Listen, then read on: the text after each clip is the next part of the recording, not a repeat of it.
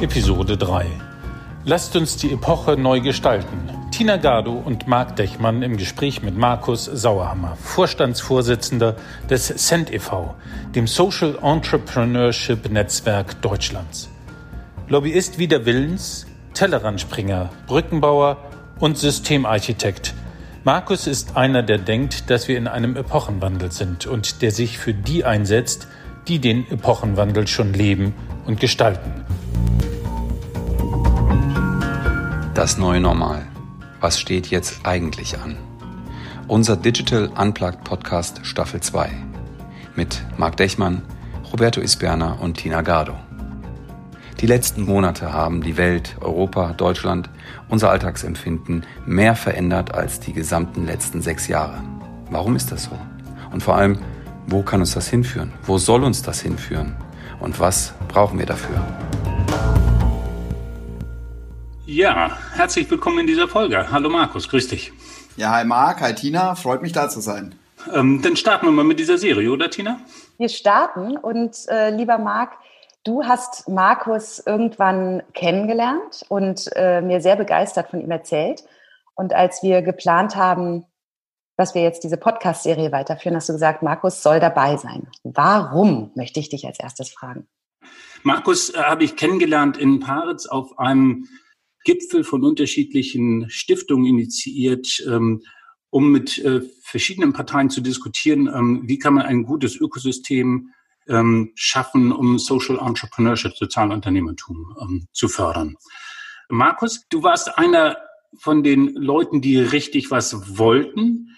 Und das zweite Wort, was, äh, warum ich dachte, den will ich unbedingt sprechen, ist, dass du äh, so viel Lust und Kraft an Gestaltung ähm, hattest oder mir das vermittelt hast.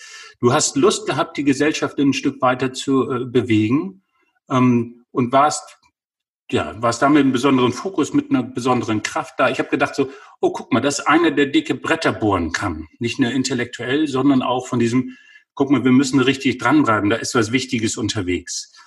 Ähm, ich habe äh, dich beschrieben, Markus, als der war ein guter Typ und Tina fragte, okay, was meinst du damit? Sagte ja, kraftvoll, präsent, humorvoll. Ja. Ähm, so habe ich dich da erlebt. Und äh, ganz egoistisch, du bist einer von den Leuten, wo ich so neugierig bin, was deine Perspektive auf unsere Fragestellung ist. Was steht jetzt eigentlich an? Und da habe ich gedacht, Markus muss her. Das klingt vielversprechend. Ich würde gerne gleich mal eine Stufe tiefer gehen, Markus, um dich selbst auch kennenzulernen, dich fragen. Wenn du mal so zurückdenkst an vielleicht ganz weit zurück, deine Kindheit, vielleicht auch deine Jugend oder deine, dein junges Erwachsensein, kannst du dich an einen Moment erinnern, der dich zu dem gemacht hat, der du heute bist? Also so ein Moment, wo du sagst, der wäre echt entscheidend für mich als Persönlichkeit. Also eigentlich äh, war bei mir der Moment erst viel, viel später. Ähm, aber das hat eben genau mit meinem Lebenslauf zu tun. Also ich bin äh, in einem kleinen Dorf mit weniger als 200 Einwohnern aufgewachsen, als erstgeborener Sohn eines Landwirts, ähm, habe dann wieder Landwirt gelernt, habe am Anfang auch noch Hauptschule gemacht, weil Bildung, was bringt mir das? Ich will ja Traktor fahren und da brauche ich das nicht so. Bin danach äh, quasi eine Musterausbildung zum Landwirt durchlaufen, habe einen Fachwirt, einen Betriebswirt gemacht, dann äh, quasi verschiedene Zukunftsszenarien unseres Betriebs ähm, kalkuliert und bin zu dem Schluss gekommen, wenn ich ganz normal weitermache, den nächsten Kuhstall baue, dann arbeite ich im Endeffekt nur für die Bank. Und ähm, das, was als Unternehmerlohn da ist, also da aus der rein unternehmerischen Perspektive, macht nicht wirklich Sinn. Macht nicht wirklich Sinn, wenn ich zwei Generationen ernähren will. Wenn, dann muss ich so einen großen Schritt machen. Ähm, eben, wie gesagt, dass in erster Linie andere davon profitieren. Habe mich dann hingesetzt und äh, Abi nachgemacht, nachdem ich eben keine Jobs bekommen habe, die mir zugesagt haben habe während dem Studium selber gegründet, bin da in die Gründerszene eingetaucht, in eine Welt, in der aus meinem damaligen Verständnis der kleinen Welt des Dorfs und äh, der Landwirtschaft, ich würde sagen, Utopien real wurden. Das hat mich angefixt. Das hat äh, zu sehen, dass, dass man diese Welt gestalten kann, verändern kann, ähm, war was, was mich total begeistert hat. Und danach habe ich gesagt, ich will aus dieser Welt nicht mehr weg, sondern ich will da noch tiefer eintauchen. Und gab es einen Moment, also kannst, also das ist jetzt, ich kann jetzt mich sehr gut da reinversetzen, was so dieser Flow war, der sich bestimmt auch leichter anhört, als er tatsächlich war. Aber gab es so einen so ein Aha-Moment oder irgendwie so ein Moment, an den du dich echt erinnerst, weil der relevant war? Das sind die großen Brüche in meinem Leben. Immer wieder. Also es war nachdem... Sag mal einen. Nachdem ich beschlossen habe, äh, nicht Landwirt zu sein, habe ich damals gedacht, ich schreibe einfach eine Bewerbung und Betriebswirt wurde ja tituliert, dass das das gleiche ist wie ein Studium und ich wurde nicht mal zum Bewerbungsgespräch eingeladen. Heute rückblickend würde ich sagen, ich war damals in einer Depression. Ich, ich habe keinen Ausweg mehr gesehen. Ich habe alle meine Entscheidungen in Frage gestellt, weil ich eine sichere Zukunft quasi, ich habe die Tür zugeschlagen. Also es war damals auch ähm, nicht einfach mit den Eltern, weil die natürlich davon ausgegangen sind, dass das so einen Betrieb weiterführt. Das heißt, das war in beide Richtungen nicht einfach und ich habe damals dann irgendwann zwischendurch keine Perspektive mehr gesehen. Ich habe äh, versucht, irgendeinen Strohhalm zu schnappen, habe in ein paar verschiedene Welten reingeschnuppert, aber einfach für mich festgestellt, nee, das, das willst du nicht. Und das war dieser Moment, okay, wenn die das wollen, und damals war es noch extern getrieben, wo ich diese klassische Karriereleiter vor Augen hatte, dann mache ich das. Und da bin ich in eine Welt reingestolpert, wo ich sage, was Bildung für ein mächtiges Werkzeug ist, was ähm, auf diesem Weg immer wieder, also ich, ich sage selber Tellerrand Springer, weil ich ein paar Mal nicht nur drüber geguckt habe, sondern drüber gefallen bin, die ersten Male mich freischwimmen musste und mittlerweile waren das die Momente, wo ich am meisten gewachsen bin. Wirklich in das Risiko zu springen. Und das Verrückte ist, wenn man zurückschaut, wir leben ja in einem Land, wo man das eigentlich problemlos machen kann. Wir haben alle Angst, wir kleben an Strukturen und an irgendwelchen Dingen, die man tun soll, aber diese Welt ist im Umbruch, wir reden alle von Veränderung. Und wenn wir es ehrlich reflektieren, und auch mir fällt es immer noch in vielen Lebensbereichen schwer, ähm, dann ist das normal. Und da vielleicht auch nochmal, äh, bei uns in der Family ist da was total Verrücktes passiert. Es ist nämlich nicht nur so, dass ich jetzt an systemischen Veränderungsprozessen arbeite, durch das, wie ich in die Welt reingestolpert bin, sondern eigentlich auch meine beiden Geschwister, die auch ursprünglich Hauptschule gemacht haben, die Tochter des Landwirts lernt entweder Hauswirtschafterin oder Kinderpflegerin. Meine Schwester hat sich als Kinderpflegerin äh, dafür entschieden, hat dann als Erzieherin weitergemacht, ist auch in andere Welten eingetaucht, hat Kindheitspädagogik ähm, studiert, systemische Familientherapie, die Ausbildung gemacht, arbeitet da heute an den systemischen Veränderungen. Und mein Bruder hat Schreiner gelernt, ähm, ist über Zivi äh, in den Medizinsektor hat hier quasi Physiotherapeut gelernt und arbeitet an dem System Mensch. Also meine Schwester System Familie, mein Bruder System Mensch und bei mir die Metaebene.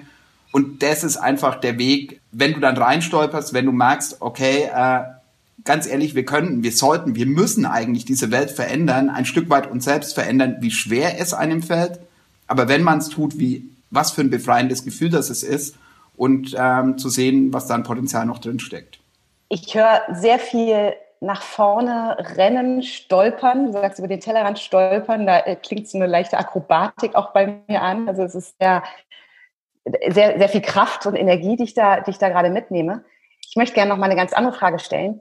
Ähm, gibt es eine Kunstform, also gibt es eine, eine künstlerische Ausdrucksform, die dich besonders berührt, mit der du vielleicht besonders ja, eine berührende Verbindung hast?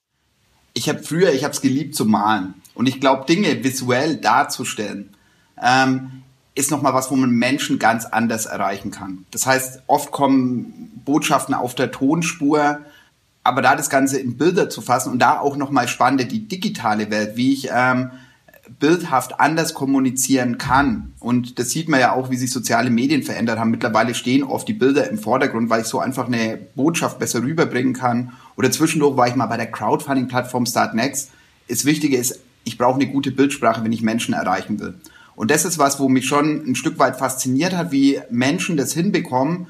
Das sind ähnlich gute Ideen und ich glaube oft auch, dass sich die Leute oder dass, dass man das ähnlich gut verkauft, kommuniziert aber wenn jemand das gut in Bilder fassen kann, ist es einfach, wo ich Menschen ganz anders erreiche. Und das merken wir auch bei unserer Kommunikation, dass wir viel mehr in Bildern das Ganze visualisieren äh, sollten. Also es ist immer eine Frage von Ressourcen, aber ja, da kann ich komplexe Dinge relativ gut, kompakt, einfach, emotional ähm, darstellen.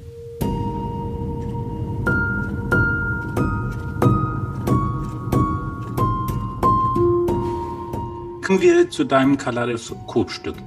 Wenn du äh, das Bild beschreiben solltest, was du im Moment vor Augen hast, was ist das Bild, was, was im Moment äh, am ehesten ja, aus deiner persönlichen Sicht, was uns beschreibt oder dich beschreibt in der heutigen Welt. Welches Bild hast du vor Augen? Also meine Rolle äh, würde ich sagen, ich äh, bin Brückenbauer, Transformationshelfer, ähm, immer in andere Welten. Also mittlerweile Lobby ist per Accident. Ich bin in eine Welt reingestolpert, die Brücke zu, zu, zur Politik bauen, ähm, eben einfach weil da gerade, sag ich mal, die größten Hürden oft sind für die Entfaltung von Lösungen.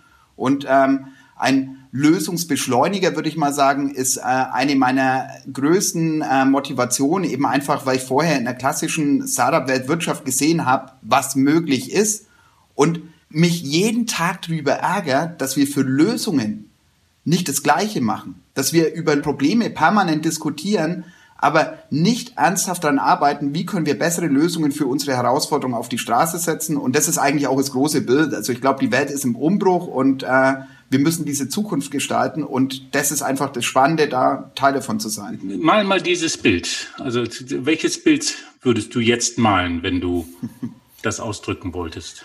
wenn ich es rückwärts oder aus der Geschichte machen würde, dann würde ich ähm, Bilder aus der Reformation wählen. Eigentlich hatten wir damals auch eine große technologische Innovation, den Buchdruck. Also ich würde eine Buchpresse malen, die eigentlich erst ermöglicht hat, dass dieser Martin Luther, der den ersten Bestseller geschrieben hat, ähm, dass er den in die Breite bringt. Also wir hatten eine Art Demokratisierung von Wissen, denn vorher war es in erster Linie ein Monopol ähm, der Kirche, der katholischen Kirche.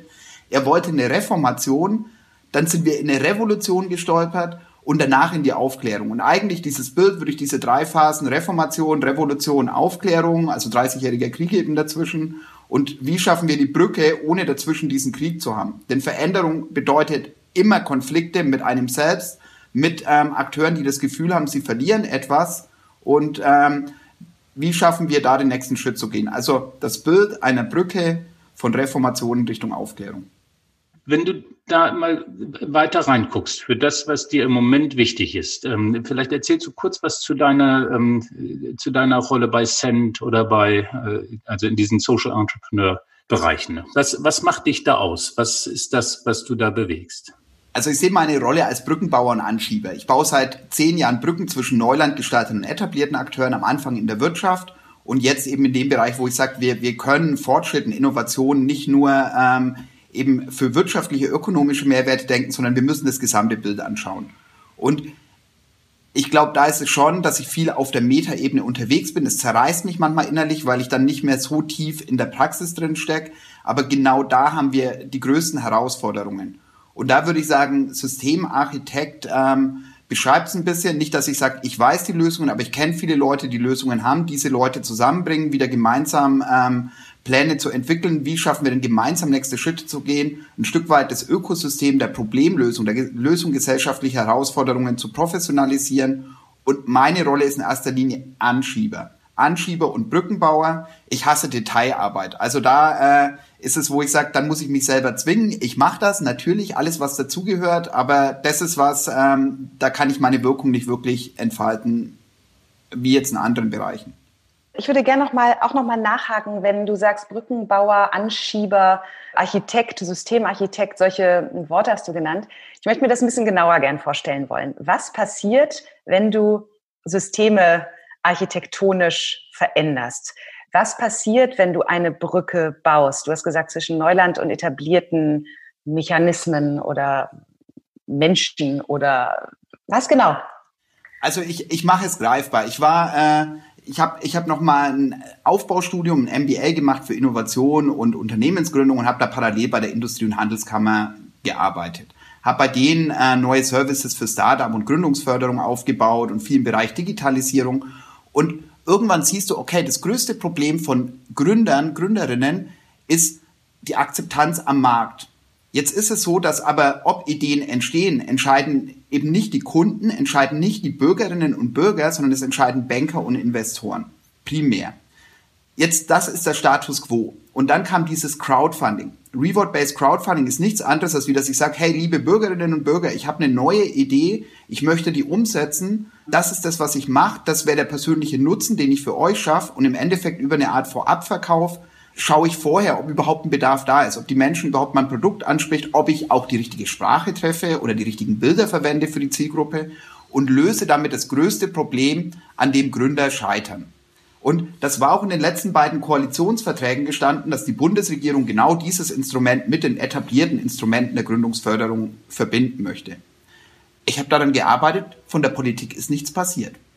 Und dann habe ich gesagt, okay, wenn da ein im Endeffekt, ich nenne es Ideenrealisierungsmaschine da ist, dann müssen wir diese Ideenrealisierungsmaschine besser machen und bin dann zu Start Next gewechselt und habe Brücken gebaut zu diesen etablierten Akteuren. Das heißt, ich bin auf Stiftungen zugegangen und habe gesagt, wie können wir für soziale Innovation die Stärken von Stiftungsförderung kombinieren mit Crowdfunding, dass die Bürgerinnen und Bürger mitentscheiden, welche Lösungen da sind oder bei den Förderbanken in Richtung ähm, eher der Gründungskultur, wie können wir da die Bürgerinnen, die Leute, die über den langfristigen Erfolg, über Umsatz und Gewinn entscheiden, dass die auch in der Entstehung beteiligt werden.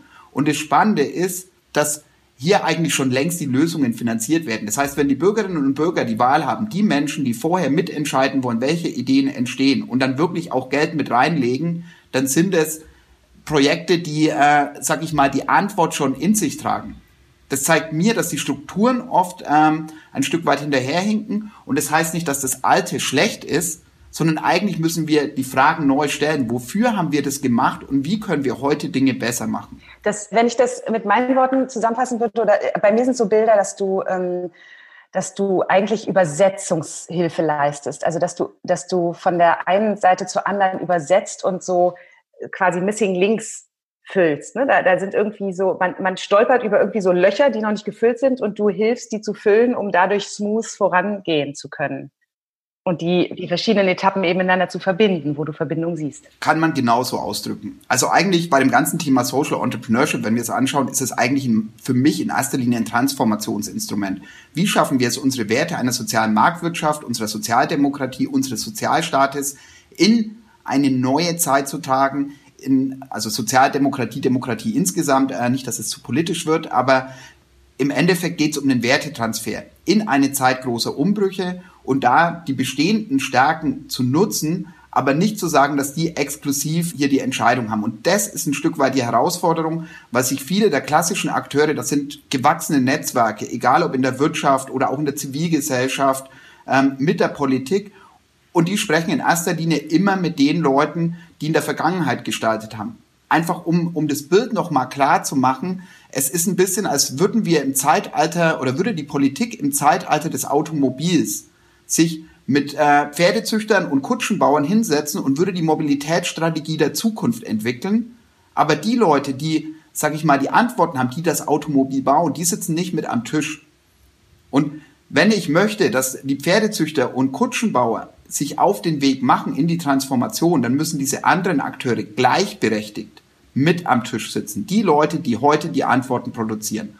Und mein Ding ist nicht nur zu übersetzen, sondern und das hat der Marc nochmal gesagt, da bin ich mit viel Leidenschaft dran, dass wir eben endlich vom Reden ins Handeln kommen. Denn jeder erzählt von Lösungen und jeder erzählt von diesem Umbruch und systemischen Veränderungen und sozialen Innovationen. Und wenn wir uns die Realität anschauen, dann sind wir in erster Linie immer noch beim Reden.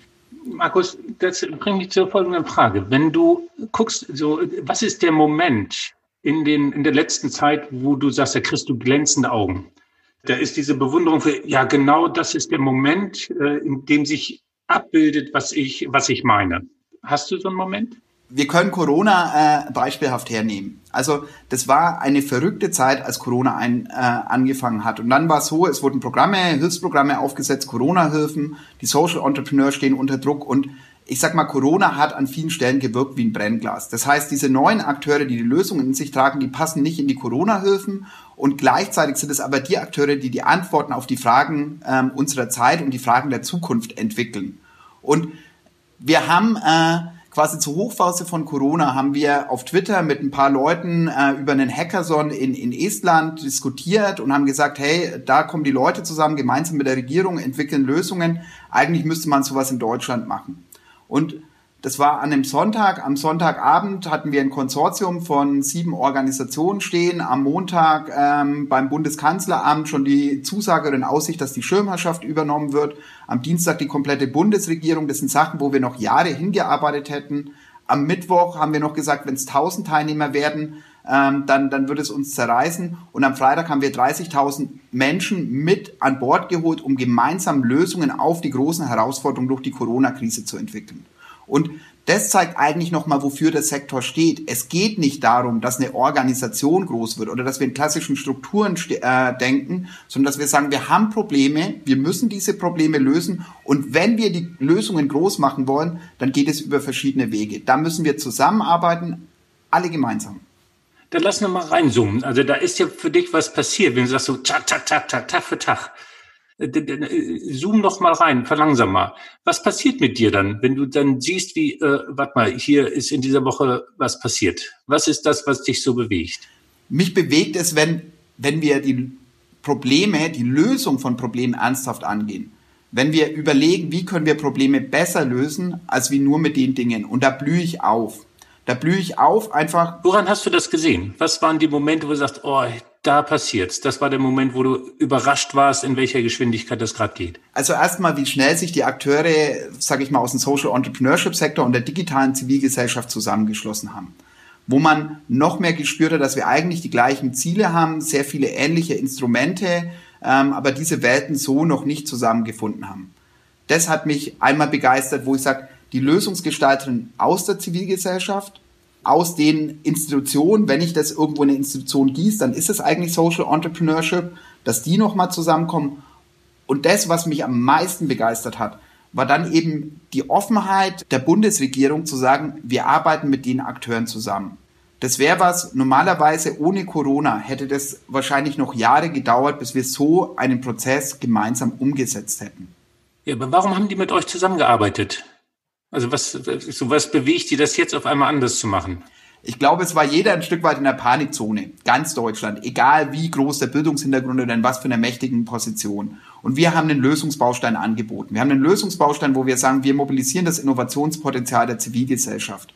Und wenn wir Demokratie weiterdenken in einer Zeit großer Umbrüche oder wenn ich wieder hernehme ähm, die letzte Umbruchphase, wo ich vorhin schon beschrieben habe mit Buchdruck und Reformation und äh, dann bis zur Aufklärung, wenn wir so große Umbruchphasen haben, sollte ich mich als Regierung immer fragen, wie kann ich die Menschen einbinden? Die sind am meisten, am nächsten an den Problemen äh, dran. Wie schaffe ich es, dass Menschen Ideen umsetzen können, wo ich selber vielleicht noch nicht mal dran glaube oder denke, dass so eine Lösung fruchten kann. Und genau das haben wir in der Vergangenheit gemacht. Das ist das, wie das Rote Kreuz entstanden ist, wo ein Unternehmer aus Geschäftszwecken an einem Schlachtfeld vorbeikommt, sieht die ganzen Verwundeten und mobilisiert die Zivilgesellschaft, ähm, um, um äh, hier zu helfen. Und danach wird das Rote Kreuz gegründet, Henri Dunant. Und wir haben das an vielen, vielen Stellen, äh, egal ob wir uns Genossenschaften, also soziale Innovation ist halt nicht nur Wirtschaft und aktuell wird es oft in die Schablone gepresst. Und da passieren gerade magische Dinge. Ich habe aber trotzdem, weil ich weiß, wie schwer echte Veränderung ist, auch das Bauchkrummen dabei, dass wir uns wieder auf den einfachen Weg zurückbesinnen, sobald der Druck weg ist. Und dann machen wir wieder weiter wie bisher. Das war gerade mein Gedanke. Du hast eben bei den großen Transformationsschritten ähm, den 30-jährigen Krieg erwähnt, der irgendwie dazwischen war und hast gesagt, ich würde es eigentlich gerne ohne Krieg diesmal schaffen. Schaffen wir es ohne Krieg? Ich glaube, es liegt an uns allen. Und das Wichtige ist, dass die Leute, die ähm, an Lösungen arbeiten, dass die sich gegenseitig unterstützen. Die Herausforderung ist, dass ähm, viele über Lösungen sprechen, dass sie aber trotzdem oft in den alten Blasen sind. Und da ist es eine gesamtgesellschaftliche Aufgabe. Das heißt, ja, wie kommen wir zusammen, um das zu schaffen? Also das war natürlich auch gerade total provokativ, ist ja, ist ja klar. Nur ich würde gerne wissen, wie wir tatsächlich, also wenn du sagst, wir müssen an Lösungen arbeiten, ja, total d'accord. Aber es ist eben es zeigt sich ja eben auch gerade, dass, äh, dass da viele, ja, dass, dass es ganz schön holprig wird oder auch ganz schön schwierig wird, dass da äh, Polaritäten entstehen, dass unsere Gesellschaft sich möglicherweise gerade auch zerbricht an dieser, an dieser Herausforderung. Also wie baust du da die Brücke? Wie schaffst du es, dass so ein Moment, den du eben beschrieben hast, immer wieder passiert? Hm. Und da ist es wichtig, dass wir aufhören, in Silos zu denken. Also ich komme ja aus der Landwirtschaft. Jetzt sind, ist auf EU-Ebene jetzt nochmal die Richtlinien für die nächste Förder Förderperiode und wo du sagst, okay, das ist alles nur keine Transformation. Jeder spricht von Klimawandel. Und wenn ich jetzt die Diskussion verfolge und durch das, also da nochmal vom persönlichen Lebensweg, durch das, dass ich immer wieder über den Tellerrand gestolpert bin, musste ich Glaubenssätze beerdigen. Nicht einmal, sondern immer wieder.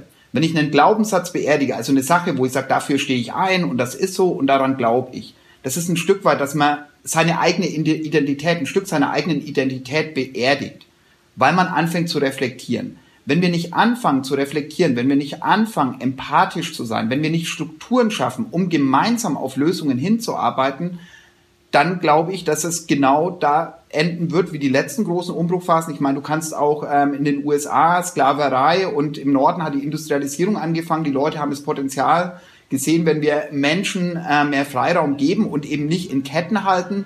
Und der Süden hat diese Perspektive noch nicht gehabt. Da war die Industrialisierung noch nicht so weit. Und dann war da auch wieder, dass man sich die Köpfe eingeschlagen hat.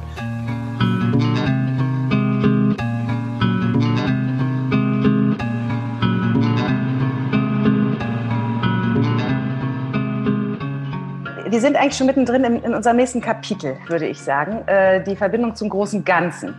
Ich habe gerade aufgehorcht, als du gesagt hast, ich äh, habe äh, mein Leben lang Glaubenssätze beerdigt, immer wieder und immer wieder. Das, das ist ja sehr anstrengendes und sehr mühsames und äh, nicht so leichtes. Warum glaubst du, ist das so wichtig, immer wieder sich selbst in Frage zu stellen und die eigenen Glaubenssätze sind ja auch was sehr Starkes, was dich prägt und die Identität voranbringt. Also wie geht das? Was ist da, was, was ist da dein, dein Tipp? Es ist, dass wir es praktisch ausprobieren müssen. Also wir reden und deswegen wieder Tellerrand springen und nicht über den Tellerrand schauen. Ähm, wir reden oft über das andere. Wir versuchen ein bisschen in Welten einzutauchen. Ich, ich nehme wieder das Beispiel der Start-up-Welt. Dann sind die ganzen Touren von CEOs in, äh, in Silicon Valley geflogen, hier in Deutschland von den Konzernen und wollten das mitnehmen. Ich glaube, dass es nicht reicht, da reinzugucken, sondern ich muss es ernsthaft wirklich tun, in andere Welten einzutauchen, neue Dinge. Was heißt das? Was radikal Neues auszuprobieren. Etwas wirklich anders zu machen. Als Landwirt dann äh, aus einer bildungsfernen Schicht, aus einem bildungsfernen Umfeld dann in die Bildungswelt reinzuhoppen. Das waren für mich früher die Streber, das waren die äh, abgehobenen Leute, die irgendwo so superklug dahergeredet haben, aber keine Ahnung von der Praxis haben und auf einmal tauchst du in die Welt ein und du sagst wieder, hm, also Vorurteile aus der einen Welt stimmen vielleicht nicht, aber auch die aus der anderen Welt stimmen nicht und du hinterfragst die, den Baustein oder das Eintauchen in die Startup-Welt zu sehen, dass wir oft den Status quo verwalten, dass wir bestehende Strukturen aufrechterhalten und glauben, das ist ein Gesetz und nicht reflektieren, dass gerade Dinge passieren, die, die alles in Frage stellen. Und da reden wir von disruptiv und Jetzt ist es auch, wir haben bei Innovationsthemen in der Wirtschaft nur dis oder in erster Linie disruptive Veränderung. Wir predigen genau das. Und da finde ich nochmal Maya Göppel ähm, super spannend mit ihrem Punkt von radikal inkrementellen Innovationen. Und das ist auch ein Stück weit, wenn wir so ein Innovationsverständnis entwickeln, dass wir sagen, okay, wir haben Probleme vor uns, lasst uns Lösungen entwickeln, lasst uns anschauen, was funktioniert und dann anhand der Wirkung, anhand des Beitrags der jeweiligen Lösung zum Problem entscheiden, welche Lösungen wir groß machen. Und nicht vorher zu sagen, die müssen aber über den Markt funktionieren, die müssen vom Staat sein, die müssen in Organisationen oder Strukturen der Wohlfahrt, sondern es kann anders sein. Wir haben einen ähnlichen Umbruch wie die anderen großen Phasen und wir zementieren dieses Alte, das gut war bis hierher, aber wo ich sage, also manchmal vergleiche ich es ein Stück weit, dass wir quasi uns im Mittelalter gefangen halten. Wir könnten schon längst ganz woanders sein. Das war eine dunkle Zeit der Menschheit und da wurde Wissenschaft und Forschung ähm, wurden bekämpft und Innovationen. Da, da bin ich ja sogar aus den Handwerksgilden geflogen, wenn ich was anders gemacht habe als wieder bestehende Prozess. Genau das tun wir eigentlich jetzt, nur dass wir es nicht reflektieren, weil wir es gewohnt sind.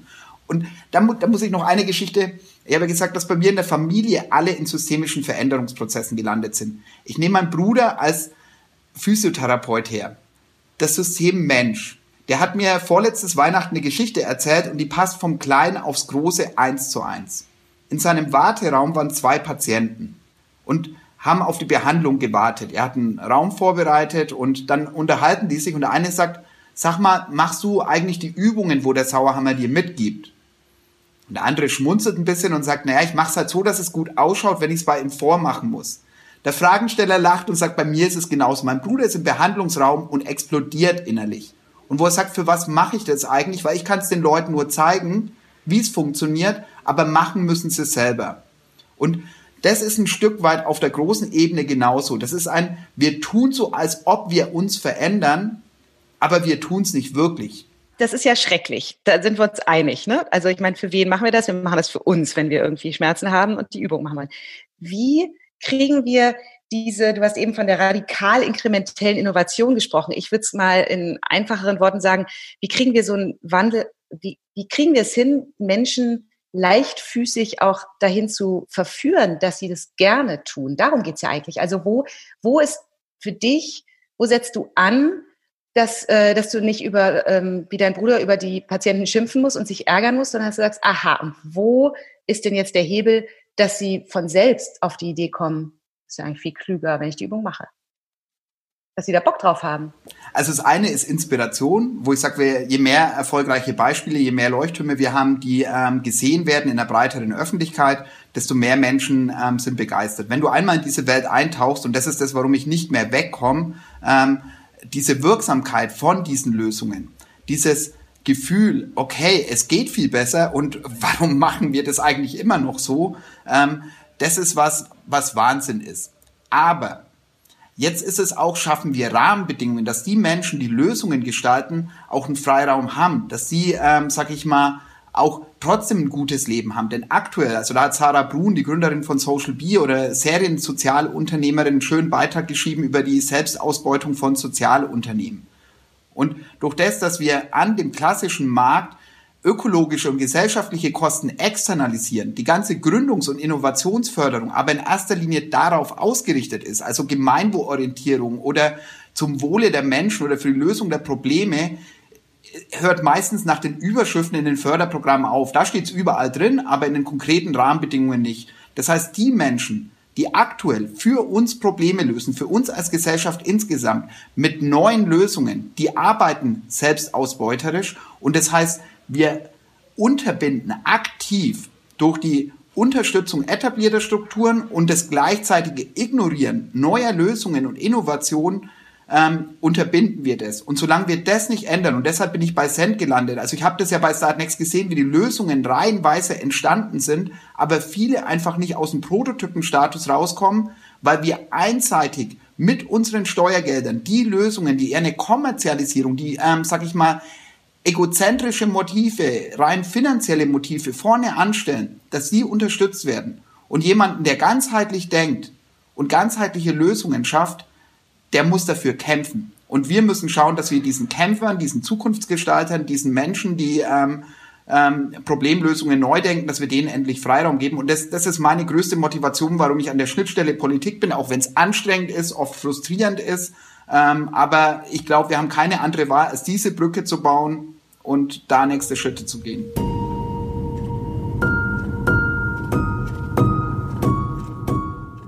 Markus, dann stelle ich dir jetzt die Frage deiner Vorgästin von Maike.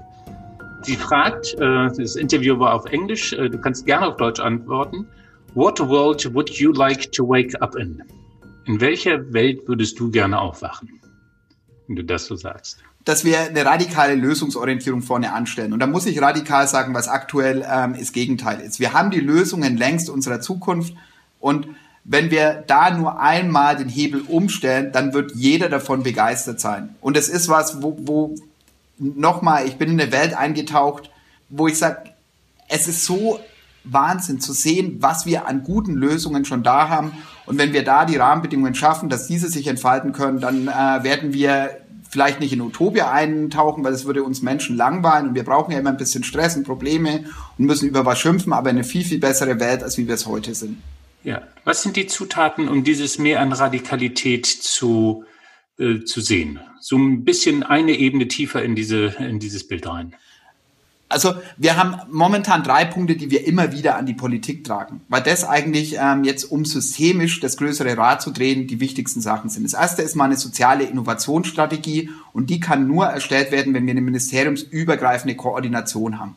Einfach um ein bisschen äh, ein Gefühl zu bekommen. Für unser Thema war am Anfang zuständig das Arbeitsministerium, dann das Familienministerium, jetzt das Wirtschaftsministerium und aktuell macht immer mehr das Forschungsministerium. Das hüpft ein bisschen hin und her und mit anderen Ministerien, die jetzt nicht genannt sind, arbeiten wir super eng zusammen. Wenn da keine Koordination kommt, wenn jeder für sich das Thema neu denkt und anders interpretiert und am Ende doch wieder nur die alten Strukturen konserviert, ähm, dann kriegen wir keine neuen Lösungen. Punkt eins. Zweitens? Punkt zwei, ähm, Finanzierung und Förderung. Es ist ja verrückt, dass die Leute, die mit Lösungsmodellen, mit einem Wirkungsmodell, mit, äh, die, sag ich mal, unsere Probleme lösen, dass die keine Unterstützung bekommen in der Gründung und in der Verbreitung ihrer Lösungen. Und die Leute, die was machen, nur um für sich oder für finanzielle Investoren eine Renditemaximierung zu erreichen, die kriegen Unterstützung, wo ich sage, aus den Steuergeldern, die, die für uns, für die Gesellschaft insgesamt arbeiten, keine Unterstützung verrückt. Also da brauchen wir eine Veränderung von den Anreizen einer Förderpolitik, aber da ist es wichtig, eben nicht nur die Verantwortung bei der Politik zu suchen, sondern da auch zu sagen, die etablierten Geldgeber, die Genossenschaftsbanken ist zum Beispiel ein Sozialunternehmen nach der industriellen Revolution. Damals hatten wir Wucherzins, da haben sich die Menschen zusammengeschlossen, gemeinsam äh, Banken entwickelt und die funktionieren aber jetzt genauso wie die klassischen Akteure, wo ich sage, wie verrückt ist das? Also, oder Stiftungen. Und der dritte Baustein, wir haben in fast jeder Stadt mittlerweile ein Gründungs- und Innovationszentrum für Innovationen, die in erster Linie dem Markt, für den Markt sind. Wenn wir Problemlösungszentren entwickeln, soziale Innovationszentren, wo die Menschen zusammenkommen, die Organisationen zusammenkommen, egal ob aus Wirtschaft, Verwaltung, Zivilgesellschaft und gemeinsam an Lösungen arbeiten, dann werden wir eine ganz andere Art von, ähm, sage ich mal, Lösungspotenzial entfalten und die Menschen haben Lust drauf. Und da ist nochmal der Wir vs. Virus Hackathon, 30.000 Menschen, die digital an Lösungen mitgearbeitet haben. Der weltgrößte Hackathon, hier made in Germany. Und wir ignorieren das aktuell von den Rahmenbedingungen, das ist verrückt. Also das sind die drei Punkte. Wenn, wenn du die drei Punkte sagst, die wollt ihr in die Politik bringen. Bist du ein Politikfan oder ist das, äh, es gibt auch viel populäres Politikbashing, sagen, na, der Politikbetrieb funktioniert nicht. Wie, wie ist denn das jetzt? Auch da sehe ich soziale Innovation als notwendiges äh, Instrument an, an. Also jetzt haben wir, jede der Partei hat einen bestimmten Teil der Bevölkerung. Jetzt bin ich in diese Welt reingestolpert und ich würde sagen, jeder hat unterschiedliche Stärken von den Parteien.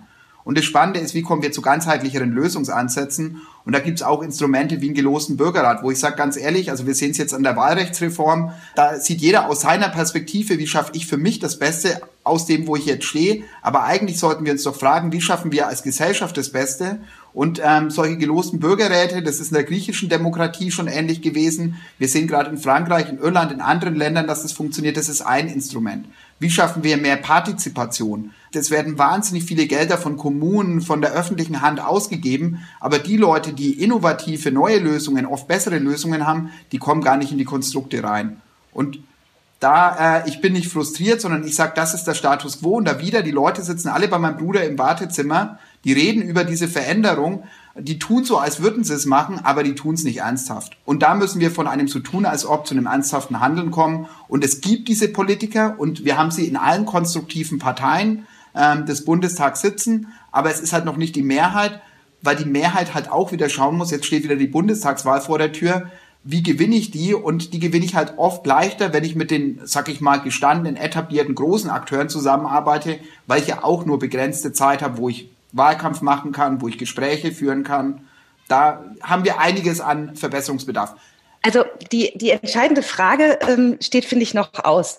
Ähm, das, was du ähm, beschrieben hast, das, das leuchtet mir alles total ein. Es ist aber gleichzeitig wie so eine Art Forderungskatalog. Wir brauchen soziale Innovationsstrategien, wir brauchen ressortübergreifende Koordination, wir brauchen, ja, warum fordern wir das seit zig Jahren?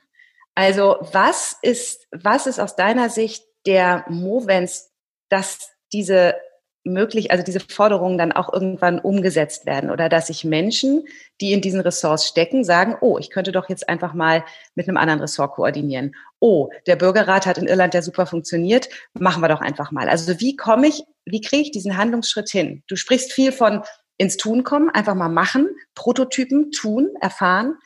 Was ist der Schritt davor, dass ich Lust habe, ins Tun zu kommen? Was, zu, was anders zu machen?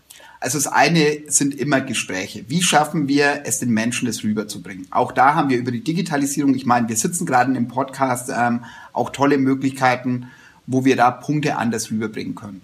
Menschen mitzunehmen, dass sie erfahren, also da ist es wieder, das mit dem Glaubenssätze beerdigen hat ja nur funktioniert, weil ich erfahren habe, dass es andere Dinge gibt, die ähm, besser funktionieren.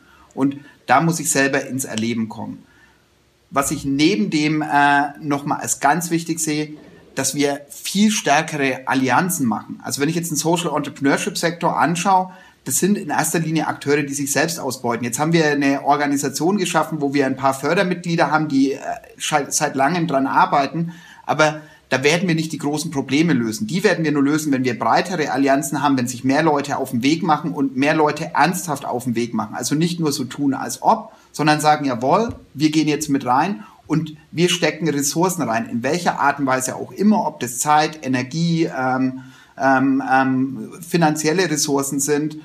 Ich habe hier ist ganz spannend. Soul Bottles zum Beispiel, die quasi so schöne äh, Wasserflaschen machen, ein Stück weit gegen ähm, Plastikmüll äh, kämpfen, insgesamt auch den Menschen sauberes Trinkwasser ermöglichen. Das Sozialunternehmen schaut eben nicht, wie können wir jetzt maximal viele Flaschen verkaufen, weil damit werden wir das Problem allein nicht lösen. Dann generieren wir Geld das stecken wir rein.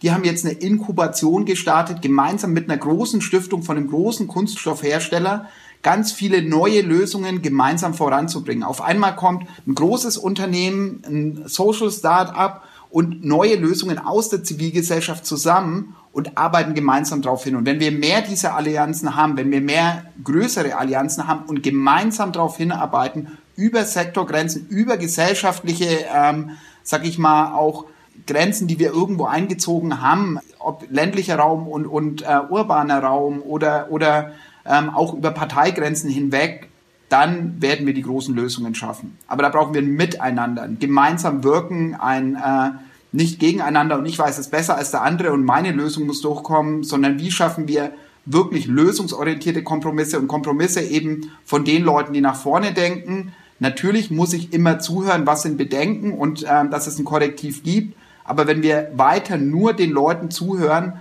die den Status quo zementieren, dann klappt es nicht. Also gemeinsam vorangehen. Ja, und wenn ich auf die Uhr gucke, ähm, ist wieder dieser Sorry-Moment, sagen, oh, die Zeit tickt einfach weiter und ähm, gleichzeitig hätte ich Lust, noch viel mehr mit einzusteigen. Markus, vielen Dank bis hierher. Tina, wenn ich dir äh, sag, guck mal, du hast Markus zugehört, wir haben äh, intensives Gespräch gehabt. Was hast du in dieser Folge gehört von, von Inhalten, von dem, worum es geht? Ich habe vor allem ganz viel die Worte äh, an Lösungen arbeiten und miteinander gehört. Miteinander kleine Schritte gehen. Das ist so das Bild, was sich mir gezeigt hat. Also dieses äh, mutig vorangehen, aber nicht, äh, wir, wir drehen das Riesenrad in kleinen Schritten, wenn wir miteinander Allianzen bilden, wenn wir uns zuhören, wenn wir dem zuhören, was andere, was andere machen, was andere machen, die schon an Lösungen arbeiten, die schon Lösungen haben und ich glaube, das, was mich am meisten, was mir am meisten nachhängen wird, ist dieser äh, Punkt, den du gesagt hast, die eigenen Glaubenssätze begraben. Weil ich glaube, dass das ist wahnsinnig schwer, aber ohne das zu tun, können wir gar nicht in den anderen Bereich reingucken. Also, weil wir gar nicht wahrnehmen, dass es ein anderer Bereich, dass es den überhaupt gibt. Das hängt bei mir so nach. Also, das resoniert sehr stark. Hm. Und bei dir? Markus hat so viele äh, spannende Bilder äh, aufgebracht angefixt von der Gründerszene, ist dieses, äh, die eine Welt ist es nicht und die andere Welt alleine ist es nicht, sondern die Verbindung zwischen diesen Welten. Das ist das, worum es geht. Ich habe heute ein neues Wort gelernt und das werde ich in meinem Wortschatz aufnehmen. Das ist der Tellerrandspringer. Also es geht darum, zu gucken, Realitäten miteinander zu verbinden, weil jeder sozusagen in seiner eigenen Exzellenz gültig ist, aber die Verbindung dieser Exzellenzen, die, die schafft neue Möglichkeiten. Ich habe dieses Bild mitgenommen von der Buchpresse zur Revolution zur Aufklärung, die Brücke ohne Krieg. Und gleichzeitig überlege ich, ob es tatsächlich eine Brücke ist oder ob es nicht Leute braucht, die erstmal in die andere Realität springen, um diese Brücke überhaupt bauen zu können. Und diese Art von Verbindung, glaube ich, da ist viel drin. Ich habe das Bild ähm, von dem Bruder und dem Wartezimmer, wo Leute äh, sich eben drüber unterhalten, dieses so tun als ob und von dort ins Tun zu kommen. Und dass da jetzt der magische Punkt ist, zu sagen, wo sind die Bewegungen? Markus, du hast so wunderschöne Beispiele dazu genannt, wo es heute schon gibt, der Hackathon, der der größte ist der Welt. Und wir haben überhaupt nicht diesen Stolz zu, wir machen da gerade soziale Innovationen. Da, da ist im Kern schon das Realität in der Größenordnung, was vielleicht Elemente des Zukünftigen sind. Ich höre ähm, konstruktive Herausforderungen zur Politik und offene Ohren mehr, als ich dachte, zu die wissen auch noch nicht so genau, wie dieses partizipativere Element geht, aber da ist viel unterwegs und es gibt Leute, die das können wir tun schon. Gelöste, geloste Bürgerräte ist etwas, was uns ja öfter über den Weg läuft. Und Markus, ich höre mit dir jemand, der einfach Leidenschaft dafür hat, sagen, guck, ich habe mich getraut und es ist echt gut, das kickt, ich äh, komme in diese neue Gestaltungswelt rein und das ist echt attraktiv. Ähm, und es ist toll, dass es solche Tellerrandspringer gibt wie dich. Markus, wenn wir das so reflektieren, ist das die Folge, die du auch gehört hast oder hast du noch andere Elemente gehört, die bei dir nach resonieren? Nö, also eigentlich beschreibt es äh, ziemlich auf den Punkt und ähm, da ist es halt nochmal, wenn ich jetzt alles von euch nochmal zusammengefasst höre, ich glaube, wir stecken in einem Epochenwandel. Wir stecken mittendrin, ähm, wir, wir wissen, dass wir Dinge anders machen müssen. Oft wird in der Diskussion werden einfache Wahrheiten, also wenn ich jetzt systemische Veränderungen heißt es nur Kapitalismus oder Sozialismus, ähm, aber wir können uns gar nichts anderes vorstellen. Wir, wir nehmen vermeintliche Antworten auf die industrielle Revolution, auf das, was jetzt kommt. Und das Wichtige ist, wie fangen wir an zu reflektieren, wie fangen wir an, ähm, diese neue Welt zu bauen. Und ich finde spannend, was du nochmal gesagt hast, ähm, mit denen, äh, die quasi schon mal in die Welt davor springen müssen.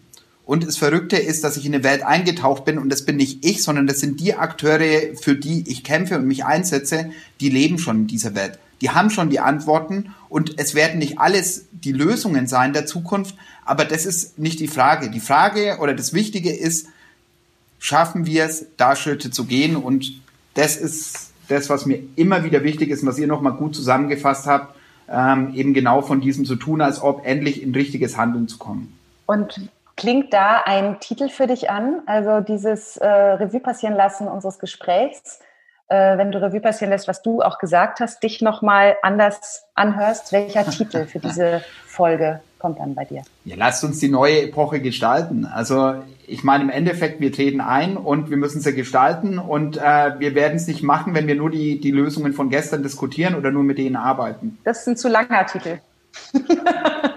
Ja, die neue Epoche. Lasst uns die neue Epoche gestalten. Die neue Epoche gestalten. Okay. Markus, äh, was wäre deine Frage, die du unserem nächsten Gast, unserer nächsten Gästin gerne mitgeben möchtest? Wir stecken gerade in der zweiten, mitten in der zweiten Corona-Welle. Jede Krise hat auch Chancen. Und was sind deiner Meinung nach die Chancen und wie können wir diese zur Entfaltung bringen? Was sind die Chancen und wie können wir sie zur Entfaltung bringen? Ja, ja, Markus, Tina, euch vielen Dank. Äh, damit tanze ich uns aus diesem Podcast heraus äh, und an alle Zuhörerinnen und Zuhörer auch vielen Dank, dass ihr dabei wart. Danke euch. Vielen Dank. Wundervolle ähm, Folge heute mit Markus Sauerhammer. Bleibt uns gewogen, schaltet wieder rein. Tschüss und bis bald.